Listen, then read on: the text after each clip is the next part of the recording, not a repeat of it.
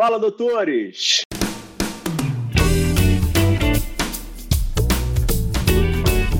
Fala, doutores! Eu sou Ricardo Valente, oftalmologista aqui do Rio de Janeiro, idealizador do canal Fala Doutores. Canal esse que vocês já estão conhecendo, venho trazendo aí celebridades da medicina, que são exemplos de carreira para mim, para tentar modelar um pouquinho vocês e trazer luz, apresentar as cabeçadas principalmente deles, para dizer como eles chegaram aonde estão hoje.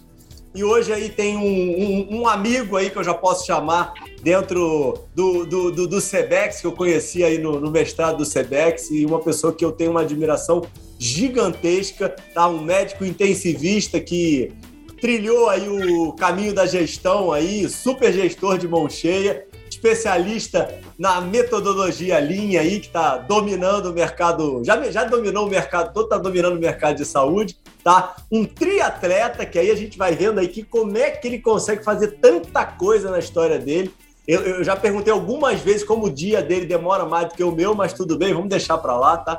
Diretor técnico do Hospital Anis Hassi, está trabalhando no Sírio, trabalha na Agir, vai contar um pouquinho pra gente como é que é, como é que funciona essa história da Agir. Mora em Salvador, nasceu em Recife, cresceu em Goiânia. Rapaz, o cara domina o Brasil todo, tá? Construiu uma super consultoria, consultoria Ática, que a gente vai falar bastante sobre isso. Um político por aclamação, que aí ele vai contar pra gente a história. E além disso, e não menos importante, é um homem que consegue conviver com quatro mulheres no mesmo local, rapaz. Então, assim, tem que tirar o chapéu, falar tudo de bom dele. Você já pode já elogiar. Doutor Raimundo Nonato, fala, Nonato, como é que estamos? Tudo bem?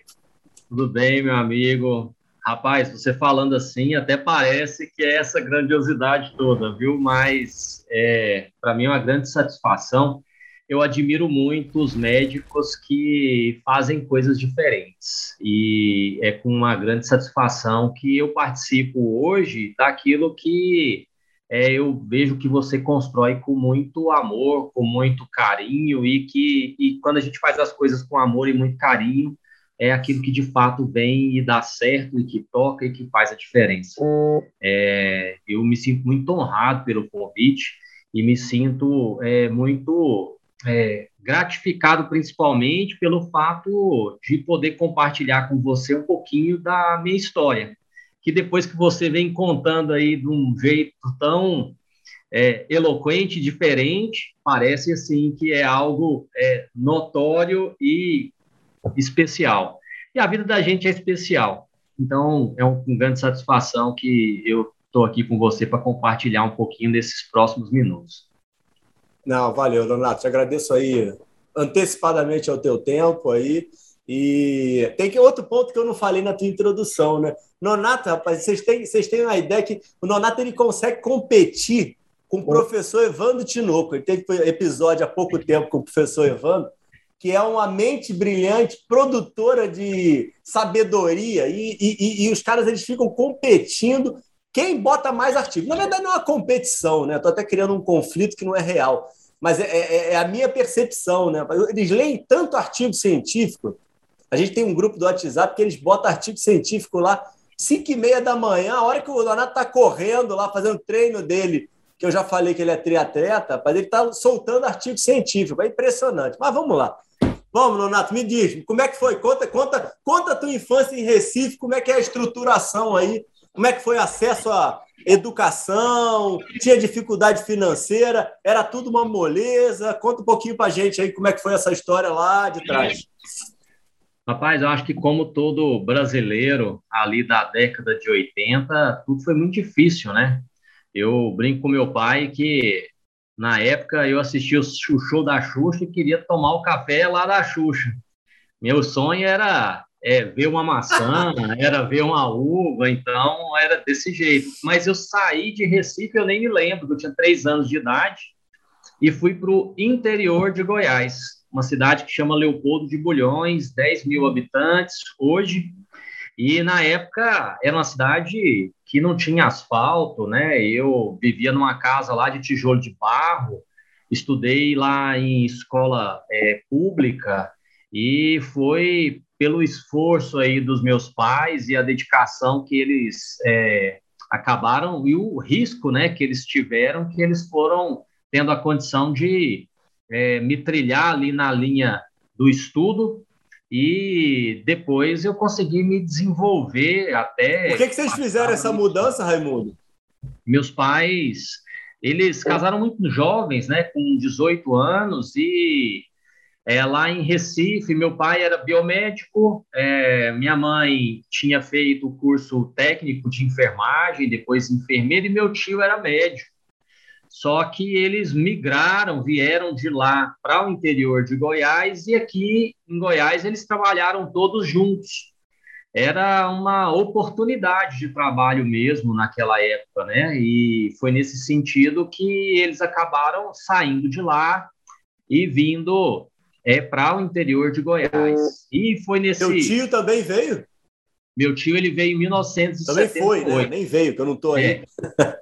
Ele foi, ele foi para você e veio para mim, né? Aqui em uhum. 1978, ele era um, um cirurgião geral na época, mas veio tentar é, dar certo na vida, né?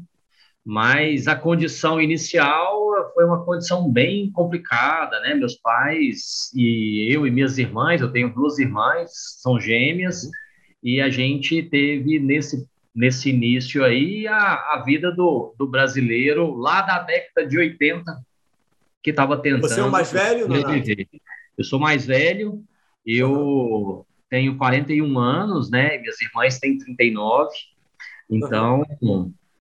a gente veio é, com essa perspectiva. E aí, e aí vocês estudaram juntos, você, os irmãos todos, mesmas, mesmas escolas?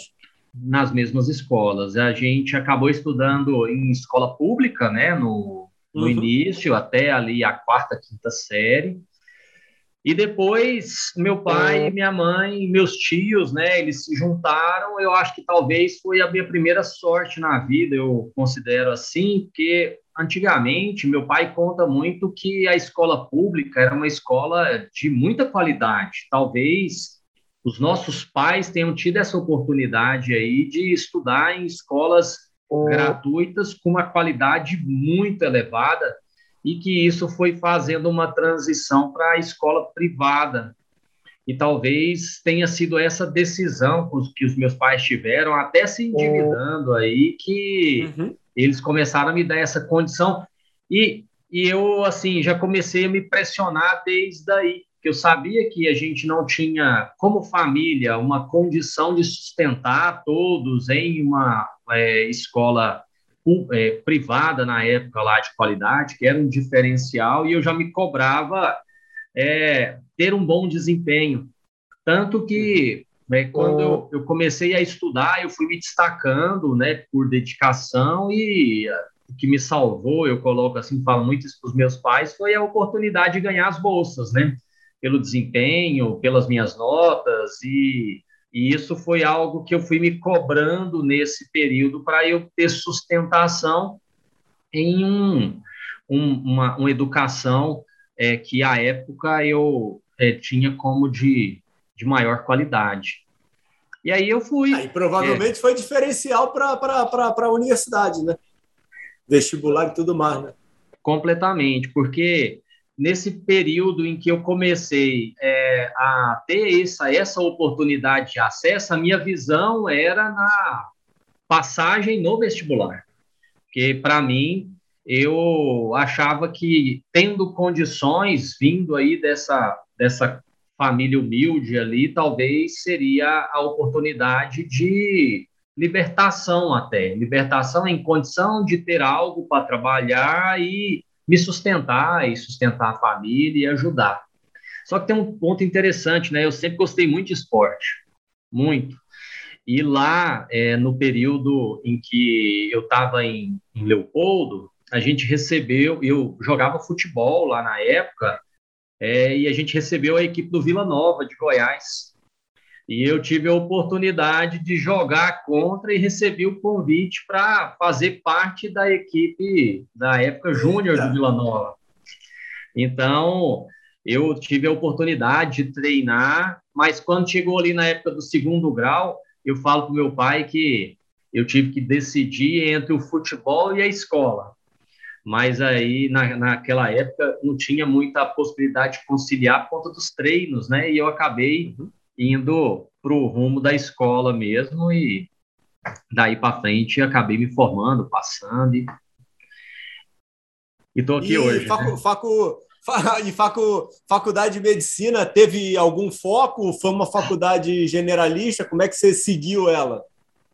Eu no segundo grau eu estudei no, numa escola que ela era é, ela tinha um, um rigor muito grande e é, Goiás, naquela época, tinha, um, tinha 110 vagas só na época, então a gente tinha que ter uma dedicação muito grande. Eu não tinha, assim, uma vocação para saúde, uhum. apesar dos meus pais e meu tio virem da área da saúde. Mas, assim, eu acabei escolhendo por ser algo que eu acreditava que poderia é, me dar uma condição é, melhor para o trabalho. Na época, era algo que o mercado pedia muito e era um curso desafiador no sentido da aprovação. A aprovação necessitava de, um, de uma dedicação grande e eu achava que se eu conseguisse passar seria uma prova assim de ter vencido um grande desafio, né, na época. Uhum. Então foi foi assim no primeiro momento, como se é, fosse uma grande medalha, assim, ter passado para a medicina numa universidade é, pública e que uhum. era muito conceituada à época, né? Ainda é a Universidade Federal de Goiás. Então. Você tinha algum é... pensamento de fazer, fazer fora de, de, de, de Goiânia, Donato? Eu não eu tinha cheguei... nenhuma. Meu, meu, eu nem fiz faculdade, nem fiz vestibular fora do Rio, não tinha essa cabeça, pai. Como é que era a tua eu... cabeça na época? Eu cheguei a fazer fora, passei fora, passei em Marília, tinha passado em Ribeirão Preto, mas eu tinha clara certeza de que não teria condições financeiras para me manter lá.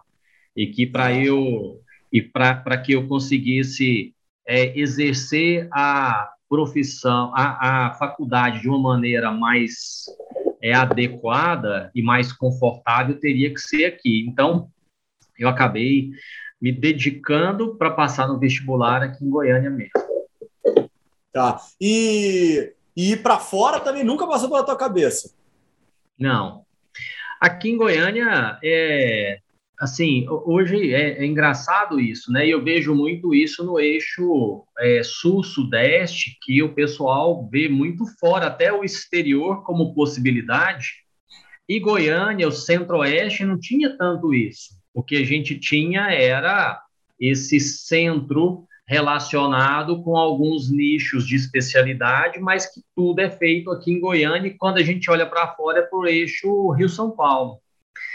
É, então, nunca me passou pela cabeça, né? O que foi me passando era vencer aquilo que era o desafio do dia, né? Então, eu lembro, assim, com muita clareza que quando eu passei no vestibular, a sensação que eu tive foi de alívio não por ter entrado em medicina, mas assim, de, ao final desses seis anos, eu teria uma profissão e nesses seis anos eu não teria custo é, com a formação, que é um grande engano, né? A gente, depois que passa, tem tanto livro, na época era muito livro que a gente tinha que comprar, muita xerox que tinha que fazer, né? Eu lembro que eu tinha um monte de livro que era xerox, assim, para poder estudar, e isso é dispendioso também. Tinha as bibliotecas, né, que hoje é meio demodê, né, quando a gente pensa assim, é raro uma pessoa ir para uma biblioteca, mas naquela época era o que a gente tinha. Mas a minha sensação foi de alívio, assim, pô, agora daqui para frente vai dar tudo certo.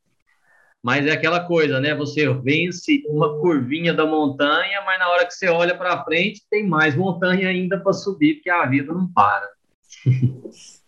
Eu tive um, eu tive um episódio que eu gravei com, com o Israel Rosenberg, um oftalmo, que ele é judeu, e ele falava que um dos ensinamentos do pai dele é, era de fazer uma profissão como a medicina, né?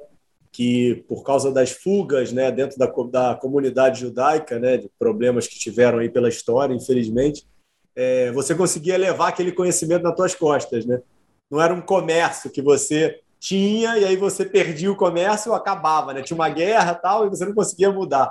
Uma, uma analogia interessante que hoje, infelizmente, está mudando um pouquinho por causa do mercado conturbado que a gente está tendo, né? Mas é, faz aí num, é super atual, né? Faz um sentido danado. Né? É, mas em, em relação a, a, a, voltando à faculdade em si, é, você sempre teve um foco clínico? Eu, na faculdade, sempre tive essa vocação, que era o que eu gostava da parte clínica, né? É o que, o que me, me é, atraía muito era a possibilidade de fazer aquilo de fato que poderia é, trazer a, a resolução da essência da medicina, que era salvar a gente. Então, sempre uhum. tive uma predileção para as áreas que estavam envolvidas com pronto atendimento. A terapia intensiva, ela é, acabou, nesse período, é, sendo uma especialidade em desenvolvimento, mas que eu comecei a perceber, somente nos períodos da faculdade, que ali o detalhe de fato fazia diferença. Então, isso que foi me seduzindo em relação ao que eu poderia fazer no curso é, da, da faculdade, que talvez poderia me, me, me, me ser uma opção né, de, de ação. Mas algo assim que ao final é, me trouxe muita satisfação, eu, eu já tinha até te falado que no final do curso, principalmente ali quando eu estava formando, a gente não tinha muitos médicos formandos por, por período, por ano. Então a gente já comecei começava a receber proposta de trabalho antes mesmo da tendência à residência, que é uma coisa hoje muito frequente, né? Hoje a medicina não é mais seis anos, né? ela é seis mais três, mais dois, mais um, né? Três de residência, dois de uma especialidade e um de uma subespecialização. Assim, o curso está muito longo, né? 11 anos e a gente vai perdendo a essência da formação mas naquela época a gente recebia a proposta e ela era financeiramente boa. E eu tive a oportunidade é, de ir para medicina pública mesmo, né? O atendimento do povo mesmo, que foi o que eu fiz na cidade que me acolheu quando eu cheguei de Recife. Então lá eu trabalhei é, no pronto atendimento, no, no PSF, é, atendi em povoados, e isso é muito bom, porque você começa de fato a entender o quanto a medicina bem feita e de maneira preventiva ela traz benefício para quem de fato precisa.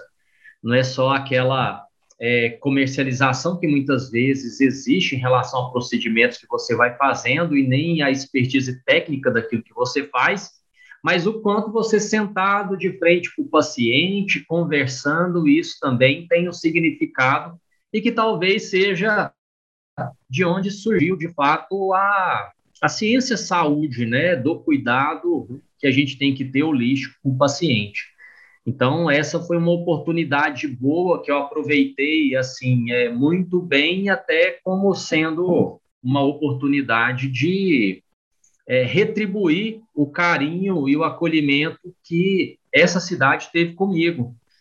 É, então lá eu tive a oportunidade de atender muitas pessoas, né? E hoje, é, quando eu volto, quando eu estou lá, eu sempre sou muito bem recebido e sou tido assim como uma pessoa de sucesso, né? Que saiu da cidade, teve sucesso na cidade, isso é muito bom.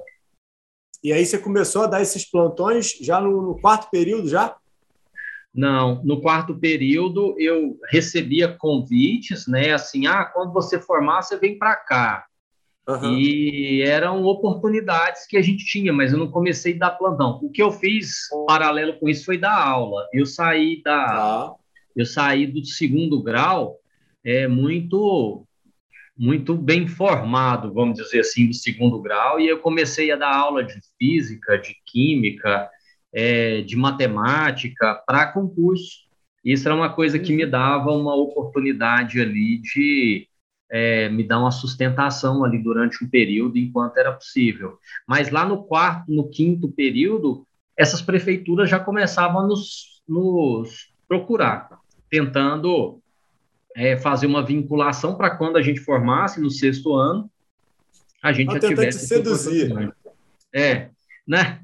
Era isso que acontecia. E é interessante o quanto mudou em, é, sei lá, em 10 anos, né? Porque em 2016, enquanto na terapia intensiva do Anísio, eu já começava a receber os meninos que formavam, porque eles já não tinham tantas oportunidades assim de, de trabalhar, porque já estava tudo muito ocupado, né? Agora a gente começa a pensar num diferencial competitivo que ele vai além do conhecimento, né? O diferencial competitivo é relacional, como a gente já conversou, é você enxergar outras oportunidades ou é ter uma expertise técnica quase singular. Então, o mercado está mais cheio, né? E quando ele está mais cheio, a gente precisa pensar em outras é, oportunidades. Mas nessa época, não, eu é, recebia o convite para trabalhar na saúde primária, e a saúde primária é um campo muito bom de ação, porque é, quando você faz a diferença e a pessoa reconhece a diferença, o, o significado ele acaba sendo outro, né? Eu lembro uma vez que eu estava atendendo num povoado ali perto de Leopoldo de Bulhões, e no final do atendimento, é, o paciente estava me esperando na porta com um porco. Então, ele tava, tinha um porcão lá na porta lá, e eu falei assim, gente, não tem como eu levar esse porco para casa, né? Eu estava 40 quilômetros de casa. E ele, não, doutor, você me ajudou muito, eu preciso muito, eu quero te agradecer. Falei assim, não, então vamos fazer o seguinte, na próxima vez, quando eu voltar, eu levo o porco. Ele acabou ensacando o porco, matou lá, fez um pernil e depois me entregou. Mas, assim, essas coisas ficam muito marcadas, né? Porque é aquela medicina social, de fato, e que faz a, a diferença. E a gente faz muita diferença quando a gente quer. E não necessariamente precisa ser um hiper especialista para fazer a diferença na vida do, do outro, com uma rentabilidade financeira boa. Mas você. Então você. você terapia intensiva são o quê? Três anos?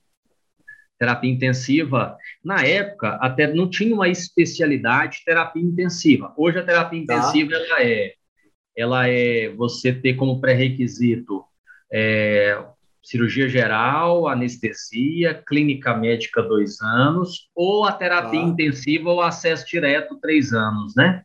Uhum. E naquela época Mas como é, que, isso. Como é que é, como é, como é que foi essa tua estruturação? Pós-faculdade, aí você meio que se, se mantinha dando aula, cursinho tudo mais, fez a faculdade toda. Mas peraí, cadê a bufunfa? Onde é que começa a aparecer o dinheiro aí pra você? tem que pagar o arroz, pô. É, o dinheiro começa a aparecer logo depois que eu formo no, no programa de saúde de família. Você, você, você, você morava com teus pais? Eu morava com os meus pais. É, ah. no, fazia o programa saúde da família e comecei a fazer alguns plantões e tinha tá. feito alguns concursos. É, concurso da prefeitura e fiz concurso do estado de Goiás e foi isso que começou a me dar uma sustentação. É, tá. E aí eu me dediquei a isso durante um período até quando eu comecei a achar que isso estava me me limitando dentro daquilo que eu comecei a ter uma vocação natural por fazer. Então, eu comecei a trabalhar no programa da saúde da família, mas logo eu fui me envolvendo com uma estruturação e a organização do posto de atendimento. Então, já comecei a trabalhar em como eu conseguia fazer o agendamento das cirurgias fora daquilo que a gente não tinha, ou as especialidades que a gente não tinha que era necessário. A gente tinha um programa na época que ele existia, mas não era utilizado, e aí muita gente ficava na fila muito tempo reclamando. Então, quando eu comecei a entender o que, que era aquilo, rapidamente eu zerei a fila que a gente tinha das especialidades e das cirurgias na cidade e o pessoal já começou a me enxergar como sendo uma pessoa que tinha essa capacidade de articulação. É, logo, eu comecei a ter um, um controle em relação à, à, coordenação do posto de saúde, depois do hospital que tinha lá na cidade, eu fui me envolvendo nesse sentido. E é, essa oportunidade foi me mostrando que assim eu tinha alguma vocação para isso, muito embora eu tinha tido essa expertise aí na, na, na, na, formação técnica, né? Então assim se começou já a ter aquele aquele conflito interno. poxa, eu ou vou fazer a parte médica ou eu vou fazer uma parte gerencial, que na época nem se falava gestão, né, como a gente fala de gestão hoje. Então, eu começava assim a trabalhar e depois eu já estava envolvido com a parte de organização de todos esses locais aí que eu passava. Foi quando é, um amigo que estava lá junto, ele entrou é, num hospital em Goiânia, que é o Anis Rassi, e aí ele me convidou lá para o Anis, e dentro do Anis eu é, fui, eu falar do plantão à gestão, né? Comecei que ano a... que você entrou no Anis? Eu entrei no Anis em 2000 e...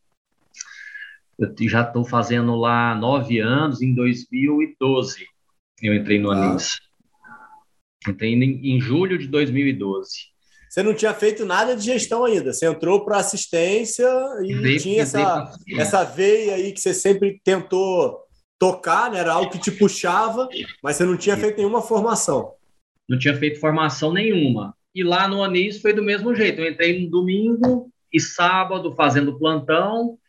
Aí o coordenador da época, né, da terapia intensiva, e aí eu já tinha, eu já tinha uma, eu entrei como um prático da terapia intensiva, mas eu sempre estudando para poder fazer isso mais, comecei a achar bom, principalmente aquela relação que a gente tinha das, dos efeitos da medicação e isso começar a ter um, uma ação muito rápida. Então, a gente via as coisas acontecendo na terapia intensiva. Comecei a achar, achar isso interessante e fui estudando, fiz o, a, o meu, a minha especialização. Você já tinha uma remuneração satisfatória? Já tinha. Nessa época, nessa época eu tinha uma sustentação pelos dois concursos públicos, né, que eu tinha. Em cada um deles eu cumpria 20 horas. E aos finais de semana eu acabei migrando de Leopoldo de Bulhões e indo para o Anisácio. Então, tá. nesse sentido, eu trabalhava final de semana e durante a semana nos concursos. Aí eu comecei a ter essa oportunidade de ter é, uma, uma participação maior num hospital que é, era tido como de grande referência, dentro de uma especialidade que, na época, ninguém queria tanto. A terapia intensiva ela era bico aí para quase todos os médicos, né? Os médicos faziam a especialidade e dava plantão de terapia intensiva, mas aí eu assumi a terapia intensiva como a minha o meu projeto de vida. Tá. E assumindo desse jeito e sendo reconhecendo, reconhecido pelos meus coordenadores da época como é, tendo essa dedicação, eu fui migrando do final de semana e pegando outros plantões na semana e começou a conflitar com o meu concurso, que eu já não conseguia mudar tanto. Aí eu exonerei do Estado, exonerei da prefeitura. Meus pais ficaram malucos, assim, com relação a isso, né? Porque na época, para eles, isso era uma, significava segurança, mas eu já sim, via sim, sim. que isso era algo que estava assim maior que eu nessa migração aí, eu comecei a fazer a rotina da terapia intensiva e eu comecei a ver que a coisa estava ficando mais séria, porque aí eu começava a ter relação aí com os médicos, com os médicos que eram professores e que foram professores meus na faculdade. Isso aí foi uma grande escola para mim. E aí você eu já, deixa, desculpa te interromper, mas esse ponto ah. eu acho super importante, porque você abriu mão de dois concursos públicos, tirou a estabilidade, você já ganhava mais no, no, no, no, Anis ou, ou, fora do concurso público, você, além da estabilidade, você abdicou também do salário em abdiquei prol do projeto? É, eu abdiquei do salário para outro projeto, porque eu começava a enxergar o concurso público como uma limitação daquilo que eu tinha vontade por fazer, principalmente da minha liberdade, liberdade de escolha, de fato. Tá. Então eu comecei a me dedicar pro privado, mas. Foi macho tendo, pra caramba, hein? É, mas tendo como, assim, a minha é, visão é uma liberdade que talvez eu não teria se eu ficasse definido, é, restrito àquelas limitações do que o concurso público me impunha.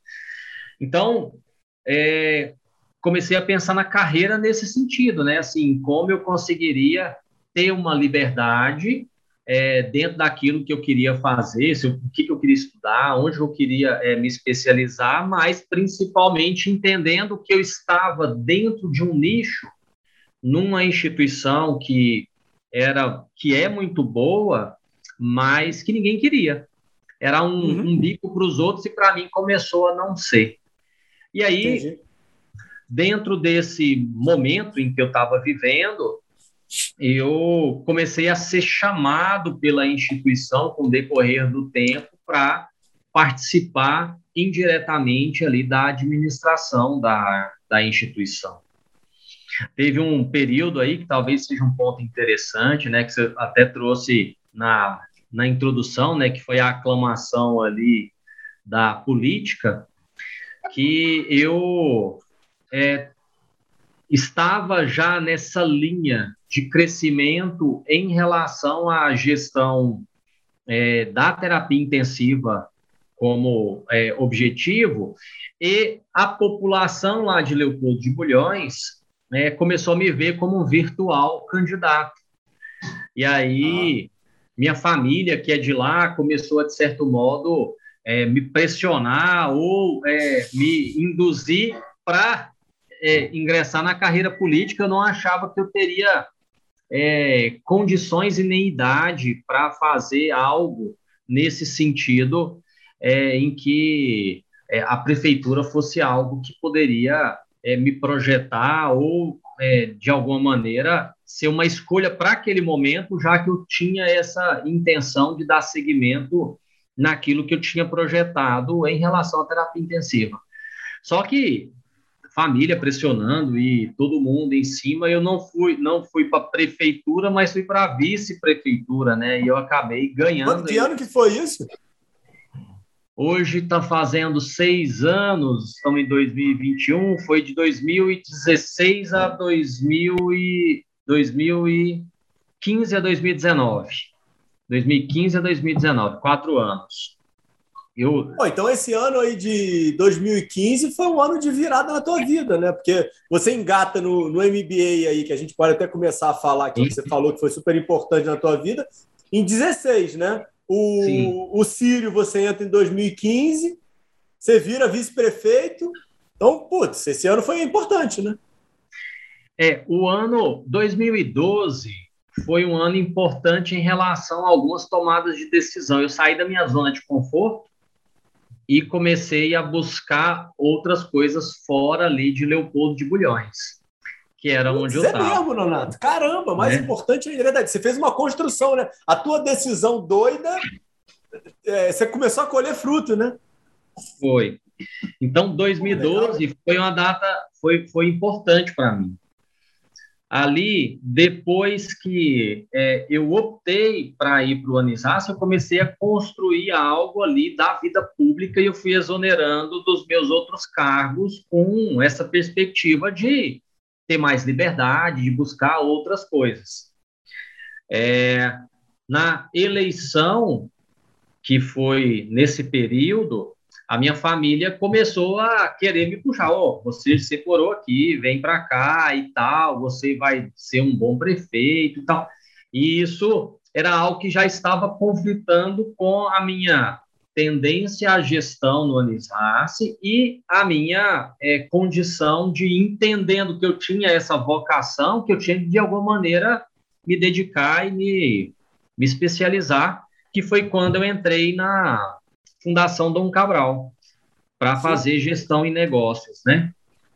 E isso é, foi um dos grandes momentos na minha vida, porque eu comecei a perceber que a tudo aquilo que eu tinha construído com base em excelência operacional, de fato, é, era muito pequeno frente a todos os empreendedores com os quais eu, eu convivi nesse período e que tinha é, rendimentos muito maiores, que tinham projetos muito maiores, que não necessariamente era fazer bem tecnicamente algo que você aprendia na faculdade, e isso me seduzia de alguma maneira, me, me deixava estimulado.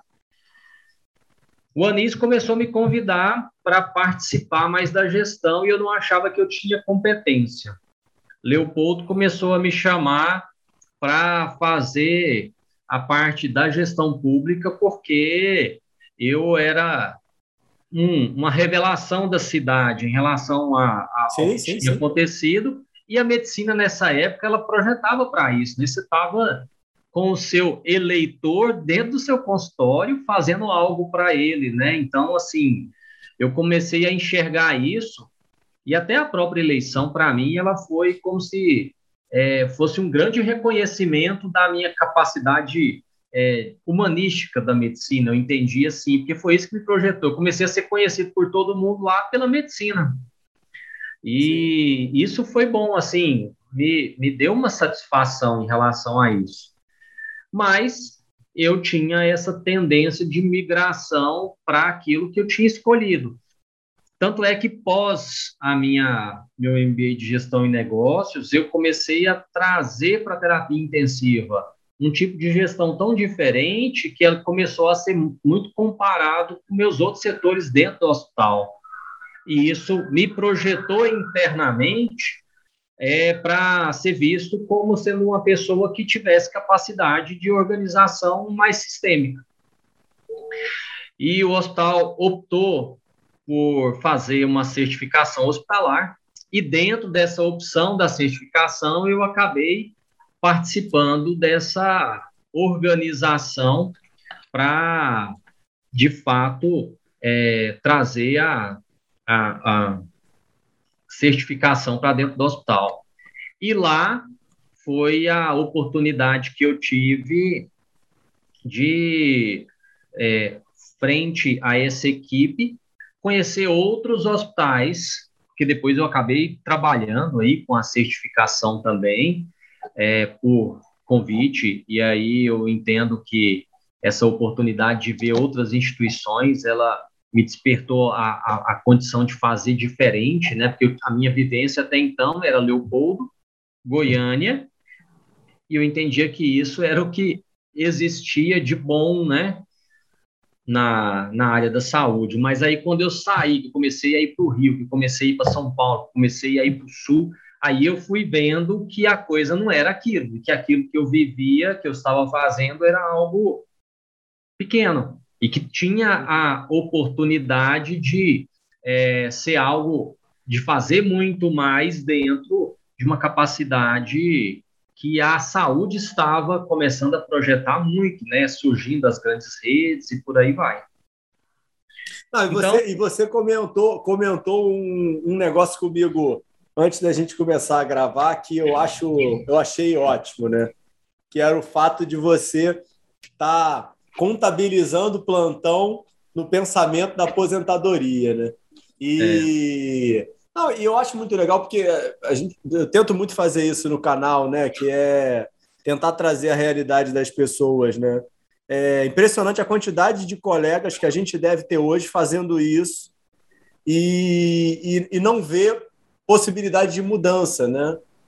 É, obviamente que tem que ter a tua coragem, tem que ter a tua capacidade, tem que ter várias aí é, skills aí que você construiu e que você tem, mas é, eu acho que as pessoas têm que levar isso como ensinamento, né?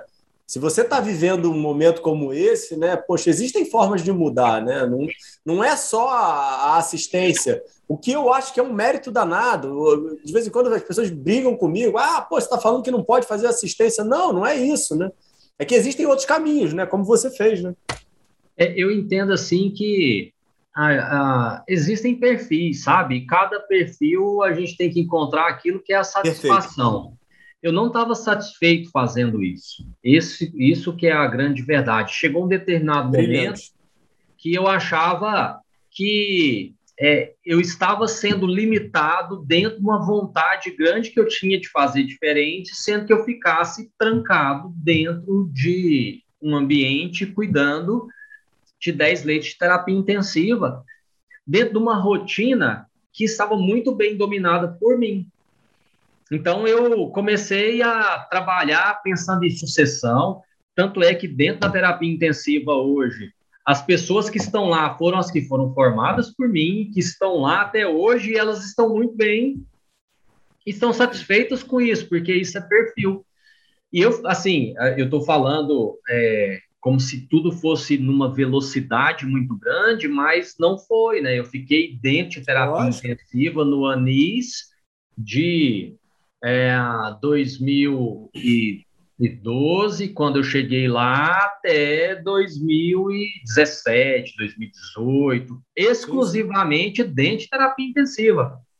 Então, é, eu comecei a, a, entender que se eu ficasse só nisso, eu me olhava muito para frente. Gente, será que eu vou ter 60 anos e vou ficar aqui dentro fazendo exatamente a mesma coisa, que é importante, mas que para mim não trazia tanta satisfação. Tem um amigo meu que ele fala uma coisa que é muito engraçado, que ele diz assim, que a medicina, ela talvez seja a mais barroca das ciências, porque o a arte barroca é a arte da repetição, né? E a gente faz repetidas vezes várias coisas e tem gente que está muito bem, obrigado, Sim. e precisa disso. Verdade. Precisa desse perfil. Mas eu comecei a entender que eu, eu gostava de olhar a coisa um pouco de cima, entendendo o aspecto sistêmico, né, de tudo como acontecia.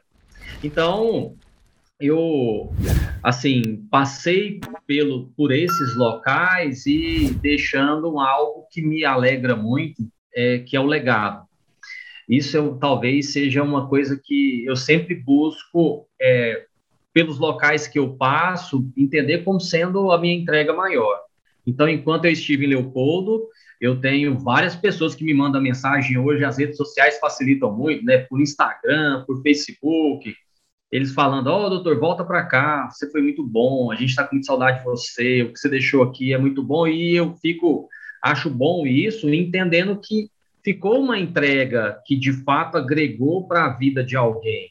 Na terapia intensiva enquanto no ANIS, a própria diretoria fala: Poxa, Raimundo, enquanto você estava lá, as coisas estavam todas muito boas, mas as pessoas que estão lá e que, estão, que me substituíram, elas é, trilharam por essa linha e estão indo muito bem. É um legado que a gente é, acaba deixando, e essas são marcas que ficam e que, independente é, do que a vida é, proporcione, vai ficar e vai ser um entregável do coração, né? Então, eu sempre penso muito nisso.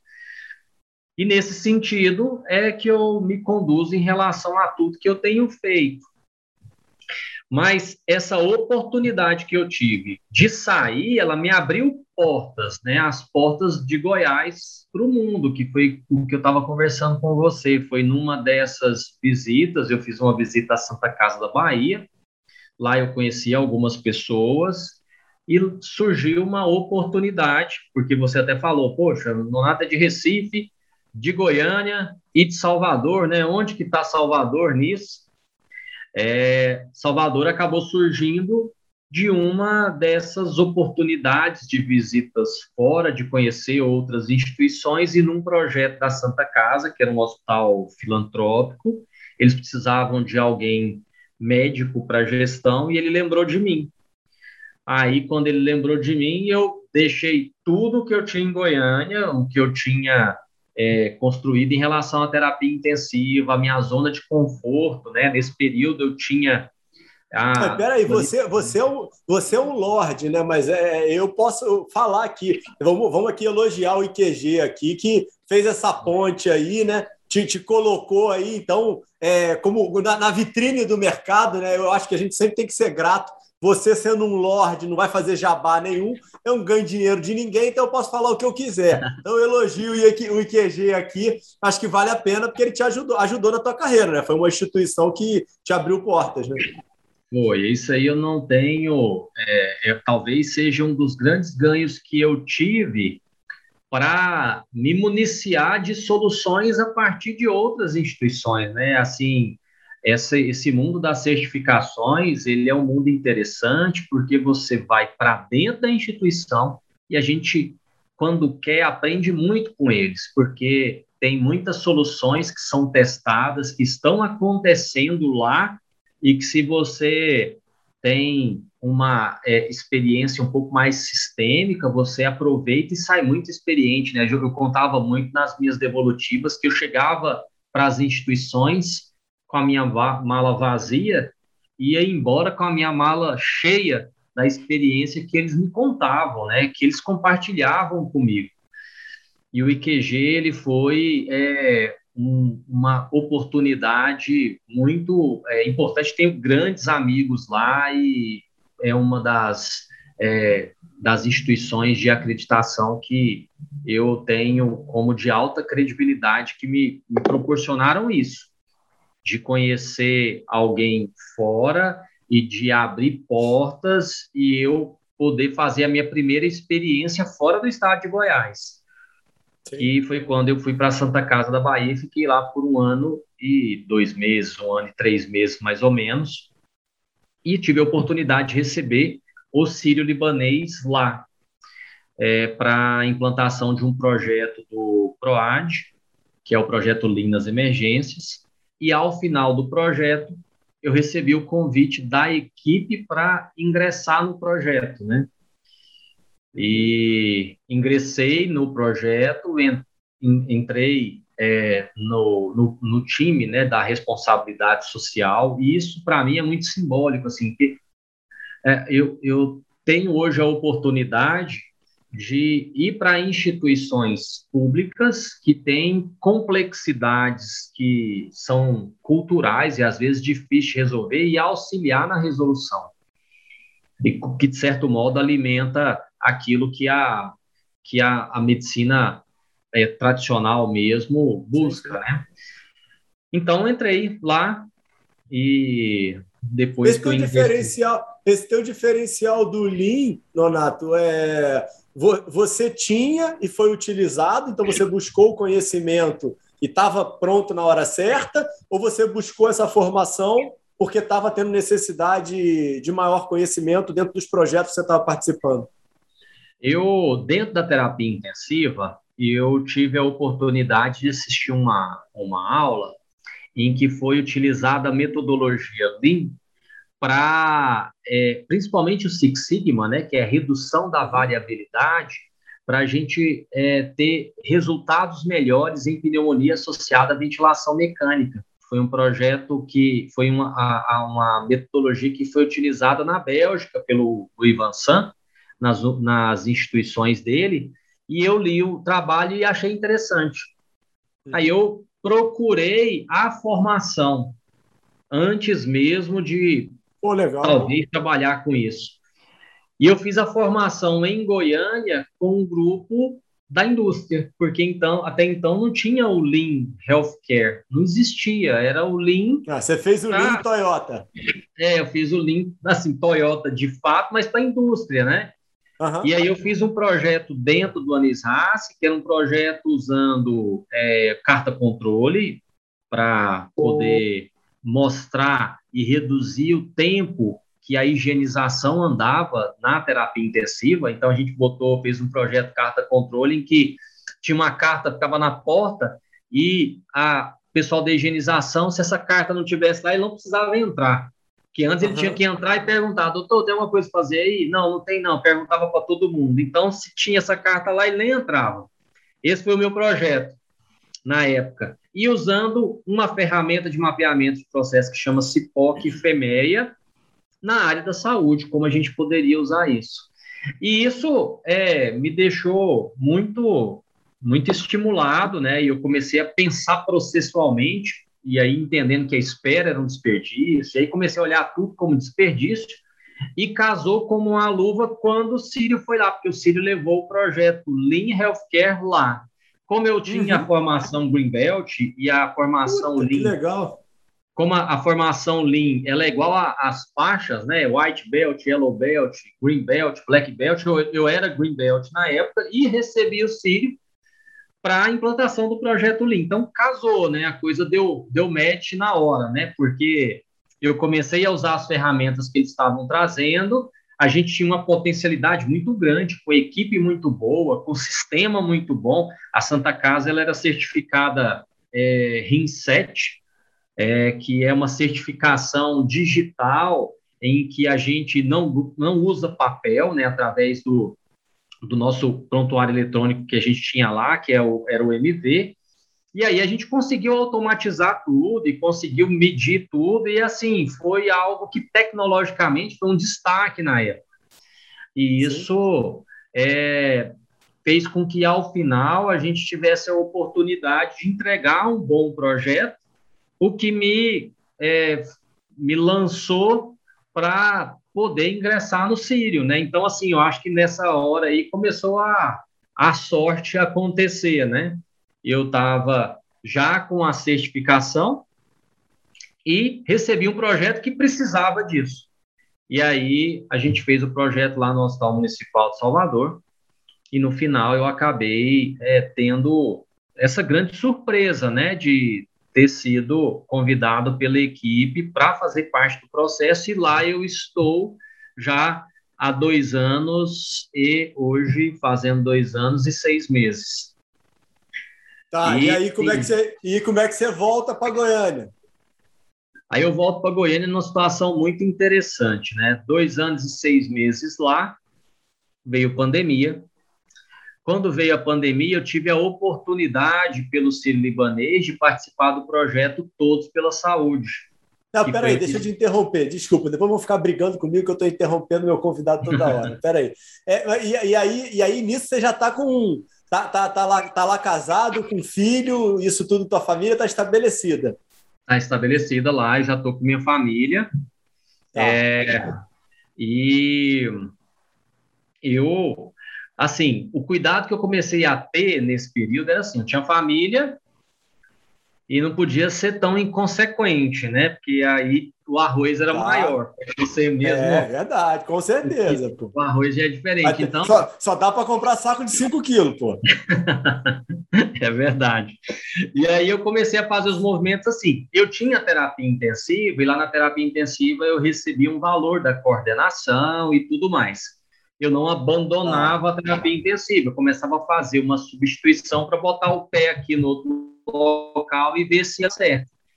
Para eu começar a fazer uma migração um pouco mais é, responsável, vamos dizer assim, tá. do ponto de vista uhum. financeiro. E além dos investimentos que eu tinha, né? A Lídia, que é a minha esposa, sempre trabalhou muito também, a gente sempre teve um sinergismo muito grande em relação a isso. E uhum. a gente, nesse movimento salvador, a gente já começou a fazer uma constituição da empresa junto, que é a consultoria ática que você é, falou. Legal. Que ela, ela era uma consultoria que chamava Liderar, que depois a gente juntou com outro grupo e virou um outro nome, depois a gente juntou com outro grupo, pensando na mitigação dos riscos, e ela virou a consultoria ática hoje, que ela não é só healthcare, tem várias outras verticais, e daqui um pouquinho talvez a gente pode, possa falar um pouco sobre ela. Uhum. Mas, no programa Todos pela Saúde da pandemia, que foi aquela iniciativa do, do Itaú, eu tive a oportunidade de ficar em alguns estados. Os estados que eu fiquei foi Bahia, foi Piauí e Goiás. Então, eu fiquei no Todos pela Saúde, nesses três estados, fazendo junto ao COI a montagem do gabinete de crise, que era uma tentativa de trazer um padrão nacional de gerenciamento e monitoramento para contenção e distribuição de é, técnicas de gestão do Brasil inteiro. Então a gente se distribuiu no Brasil, cada um ficando no seu nos seus respectivos estados, né? E assim, talvez para mim nesse período da pandemia, eu tive covid, né? Eu tive covid em março enquanto eu estava em São Paulo visitando uma instituição, mas o momento da pandemia foi um momento assim que é, eu acabei assim vestindo a, a, a roupa da coragem mesmo e indo para os locais para auxiliar de fato na gestão. E assim, a gente entende como o Brasil ele é carente de gestão, e por ser carente de gestão, muitos estados estavam completamente despreparados para a pandemia, que eles não sabiam é, a quantidade de recursos que eles tinham ou não sabiam como fazer a mobilização do recurso para o contingenciamento que era necessário para o atendimento rápido de uma doença que estava se uhum. espalhando e até então aterrorizando todo mundo.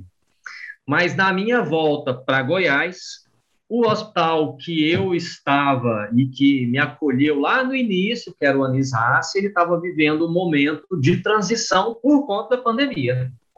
Então, tinha tido uma modificação na diretoria técnica, tinha uma, tido uma modificação na diretoria clínica, estava tendo ali uma dificuldade ali com os insumos, e eu acabei trazendo essa expertise do gabinete de crise para uma solução daquilo que estava incomodando muito o Anisasse. E aí eu voltei uhum. para Goiânia nessa perspectiva de ser a, alguém que poderia ajudar nesse contorno da crise da pandemia. E foi muito bom, que a gente começou a trazer um gabinete, uma comunicação interna muito boa para fazer um gerenciamento que fosse adequado e a gente começou a virar o jogo. Então a gente começou a ter o gerenciamento preditivo, pensar lá na frente, a gente fazia as reuniões e entendia quais eram os insumos que poderiam, de fato, é, ter um, um, um, comprometimento e que poderia trazer um prejuízo para a assistência. E aí a gente começou a trabalhar e mexer com o estoque, e aí foi fazendo a arte da gestão de fato, gestão de equipe, gestão de recursos, e foi nesse sentido aí que a instituição ela foi recuperando. Então, acabei voltando no momento em que o ANI estava em certo é, desequilíbrio e mudança e muito grande da gestão. Então, a gente é, acabou se unindo para esse fim, e aí é o momento que eu me encontro hoje, né? Que é esse momento em que eu estou no Sírio, no projeto Lindas Emergências, nos, no no ANIS fazendo a parte da diretoria técnica e o uhum. objetivo foi fazer uma contenção para a preservação da instituição nesse momento da crise, enquanto aqui eu recebi o gratificante convite de uma organização social para trabalhar a parte de inovação e tecnologia, que era uma necessidade nessa, nesse período de expansão. Né? A gente sabe que a tecnologia ela foi muito chamada nesse período da pandemia por sim, conta da, do próprio distanciamento. E aí eu ingressei junto com uma equipe de projetos para é, trabalhar a gestão dos dados e você trouxe, enquanto na DASA, né, você trouxe uma pergunta interessante falando que os dados são o novo petróleo, né? E isso é verdade, porque o nosso objetivo é trazer via é, alguma inovação e tecnologia, a oportunidade de a gente fazer a gestão on-time. E aí eu comecei a fazer a coordenação desse grupo para a gente criar ferramentas de gestão. Então, a gente implantou o EPMED nesse período em todas as, as instituições, são quatro instituições, levando em consideração o hospital de campanha, o próprio EAGIR, que é uma oportunidade da gente juntar equipes multidisciplinares e fazer o acompanhamento dos projetos e entregas de todas as instituições, e é, o próprio DRG, que é o projeto mais recente, pensando na qualificação do prontuário do paciente. E é isso que hoje eu faço a, a relação entre todas todas esses, essas instituições da qual eu trabalho. Agora, me ocupa muito, né? Eu saio de casa geralmente no domingo e volto na sexta-feira, então é uma, um período de viagem muito grande. Mas eu peraí, entendo... mas que horas que você treina para fazer o seu triatlon, cara? Rapaz, o triatlon foi assim. Eu sempre gostei muito de esportes que me desafiavam. Então, eu sempre gostei muito de atividade física, gostava de correr, e gostar de correr, eu comecei a correr 5, comecei a correr 10, e você vem desde lá da faculdade. Comecei a correr 21, comecei a correr maratona e colocar meus limites na cabeça. Ah, eu quero correr 5 quilômetros para baixo de 20 minutos. Quando eu corri para menos de 20 minutos, eu botei, ah, quero correr os 10 para menos de 40 quando eu consegui, agora eu quero correr os 21 para menos de é, 4 minutos por quilômetro, e fui colocando essas, esses, esses objetivos. Quando eu, quando eu terminei a maratona, eu falei assim: o que, que tem a mais aí que eu posso fazer? Aí, aqui em Goiânia, estavam formando um grupo para disputar o Ironman. E aí eu me inscrevi para o Ironman. E, paralelo com tudo isso, terapia intensiva, não sei o quê, eu religiosamente fazia meus treinos de natação todos os dias, segunda, quarta e sexta, corrida e duatlo no final de semana, terça, quinta e domingo, pedal longo. Mas pegando os horários assim, 4 horas da manhã, 9 horas da noite, para não poder me atrapalhar. E nisso eu fiz oito Ironmans, que é o que. Tá de brincadeira, fez oito Ironmans? Fiz oito Ironmans nesse período. Ô, ô, Lídia, você é um anjo, Lídia. Caramba, oito, cara! Fiz oito. E, assim, estou inscrito para o nono, mas a pandemia tem me ajudado nesse aspecto, porque ela já cancelou já dois anos consecutivos, ficou para o ano que vem. Eu queria muito fazer um Ironman chegando com todos os filhos, né? E é isso que eu estou querendo ver se eu consigo concluir chegando com todo mundo e aí dar um pouquinho de, de paz, né? Mas assim, é ritmo de treino, né? A gente vai fazendo esse ritmo e vai se habituando. Mas, assim, de fato, é algo que, não sei se depois que a gente para e olha para trás, é uma coisa meio de maluco mesmo, né? Não é uma coisa é, de gente é, normal, me, me, diz o, me diz o negócio, a gente caminhando para uma conclusão aí, sempre gosto de pensar em planejamento estratégico para cinco anos aí é, para a tua carreira. Sei que você tem, é, mesmo aí no meio da pandemia. Essa pergunta é a pergunta que todo mundo fica meio é, cambaleando por causa da pandemia, que as pessoas não estão se planejando muito bem, mas eu sei que, que você tem. Aí, junto disso, engata um pouquinho aí da, da consultoria, da Ática, que eu sei que ela está associada a esse planejamento estratégico aí do teu futuro.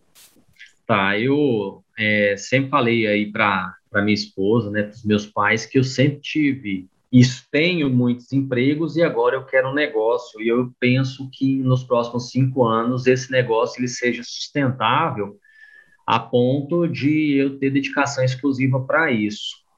É, o negócio, a Ática, que é um, uma consultoria né, que a gente tem, ela é, veio de uma fundação junto com outras pessoas de outras áreas, mas que a gente consegue entender que trabalhando junto a gente entrega soluções diferentes para cada vertical.